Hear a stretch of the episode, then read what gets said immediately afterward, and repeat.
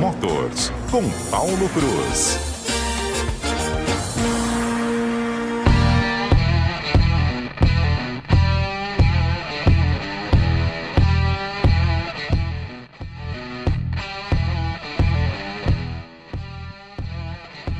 Ô Paulo, que vontade de ficar aqui só ouvindo rock um pouquinho. bom é, dia. É bom, né? A, a gente só notícia, notícia, notícia, e quando vem uma musiquinha assim, dá até uma aliviada, né? Fica legal. Eu gosto também demais dessa trilha aí do, do É, para quebrar um pouquinho, né? Porque a gente, a gente traz muita informação, né? Então é bom ouvir uma musiquinha para quebrar um pouco. É, e olha só como é que é legal, né? Eu estou falando com vocês, eu estou dirigindo agora, estou indo para um compromisso aqui no Bluetooth do carro, né? Ah, eu é ia falar, nada de infração é, de trânsito. Não, não.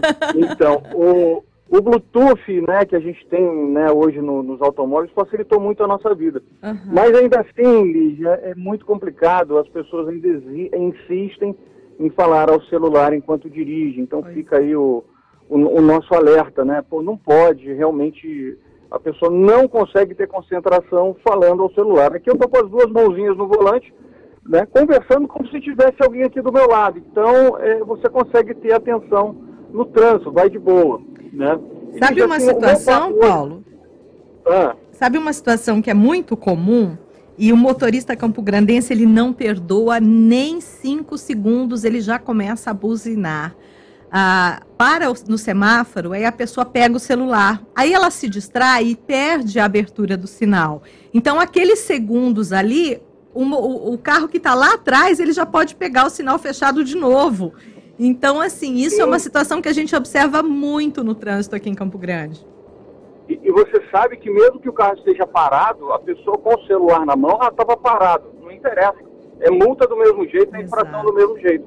Porque, como você falou, é quando a pessoa se distrai, né? Então, não é legal.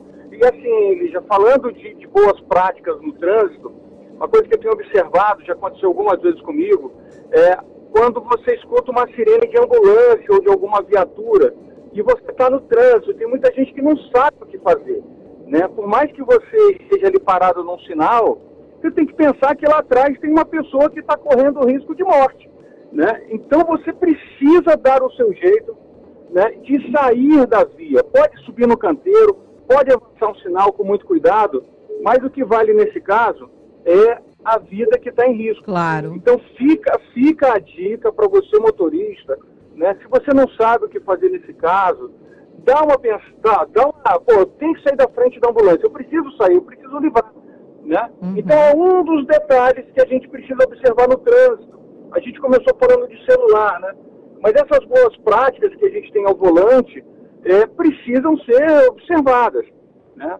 Isso, isso é muito importante. Como você dá a vez também no trânsito, né? vai daquela coisa de cordialidade. Uhum. Né? E tem gente que não é só uma questão, não é só Campo Grande, viu? É, qualquer lugar que você ande pelo Brasil, as pessoas elas não querem ser, sabe, puxa, o cara tá dando certo, ele, e eu não quero, eu não respeito, eu quero continuar, não quero ser atrapalhado. Né? Um segundo, né? Uma gentileza, porque você pode precisar desse espaço lá na frente também, né? Exatamente. A gente precisa sim né, ter essa consciência que o trânsito é, é, como a gente falou no último programa, né? De mobilidade urbana. O trânsito é um ser vivo. Uhum. Ele vai, ele tem mobilidade, tem pessoas que estão ali, então ele precisa, a gente precisa enxergar o trânsito dessa forma, né? E uma dica muito importante, eu estou subindo Afonso Pena aqui agora, fuja dos caminhos mais comuns, igual eu não fiz agora. Procure caminhos alternativos, porque você acaba ficando preso no trânsito que a gente já tem em Campo Grande. Né? Mas, então, e... tudo, tudo, a gente tem que pensar de uma forma geral, quando a gente está dentro do carro, né, naquilo que a gente vai fazer, para deixar a vida mais harmoniosa no trânsito e também mais segura, né, Lígia? É, e Paulo, eu vou aproveitar aí que você está aí no trânsito parado na Afonso Pena e vou fazer aqui em público de novo uma solicitação que é de todo motorista campograndense. Atenção aí, a Getran, órgãos públicos da prefeitura, vamos colocar a onda verde em prática. Ah, Afonso Pena, nos dois sentidos, eu não sei se os semáforos, é, é, eles estavam até um tempo atrás um pouco mais sincronizados, não é ainda a onda verde como deveria ser, é uma, uma meia sincronização, mas agora, nesses dias de muita chuva, a gente teve queda de energia, a gente já percebe que essa sincronização não existe mais. E isso é muito importante, importante para fluir o trânsito aqui na cidade, né? Principalmente agora no retorno às aulas. É isso, Lígia. A gente parece que tem uma onda vermelha, né? A gente está é parado no sinal que fica verde e o, o seguinte já ficou vermelho.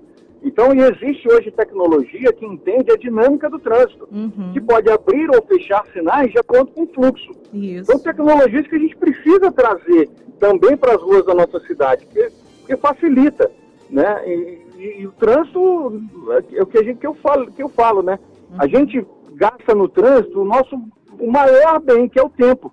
Né? E quanto mais a gente tiver tempo para ficar com a nossa família, ficar em casa, ou aonde a gente tem que estar, que é no trabalho, ou na faculdade, ou na escola, é melhor. Perder tempo no trânsito com um sinal de onda vermelha realmente não rola.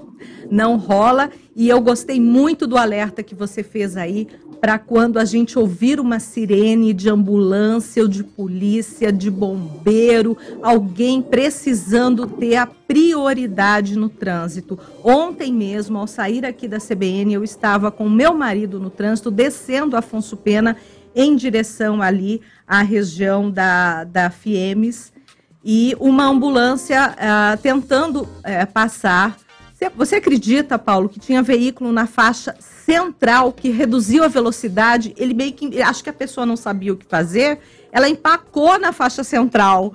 E aí a gente é, saiu para a esquerda, mas a ambulância daí estava tentando passagem pela direita, porque eu acho que ela precisava virar uma esquina lá à direita, logo à frente. E ela não conseguia passar por ali. As pessoas realmente tinha gente que, que avançava, né? Que achava que tinha que ir na frente da ambulância, outros que empacavam. É um então, realmente, o motorista ele ainda não sabe sair de uma situação imprevisível nesse momento, que exige aí essa agilidade, né? Vai para o canto, vai para as linhas laterais da direita ou da esquerda, libera o trânsito para a ambulância passar rapidamente, né? Exatamente, é importante que a pessoa ela saia da frente da ambulância e pare. Uhum. Não adianta andar devagarinho porque a coisa vai atravancando lá na frente. Exato. Porque a ambulância deu uma brechinha, para, o de trás tem que parar, uhum. os da frente tem que sair do caminho da ambulância para que ela siga o seu caminho. E nessa ambulância a gente tem carro de bombeiro, Isso. a gente tem viaturas da polícia, que quando, com, a, com as luzes ligadas, né, os, os giroflex e a sirene é, acionada, essas, esses, essas viaturas, esses veículos têm prioridade total no trânsito. Uhum. E a uhum. gente tem que sair da frente. É isso Essa, aí. Esse é o, é o recado importante do dia de hoje. Recado de hoje que salva vidas. Muito obrigada, Paulo Cruz, pela sua participação hoje aqui no CBN Motors. Bom dia para você. Bom dia, grande abraço a todos.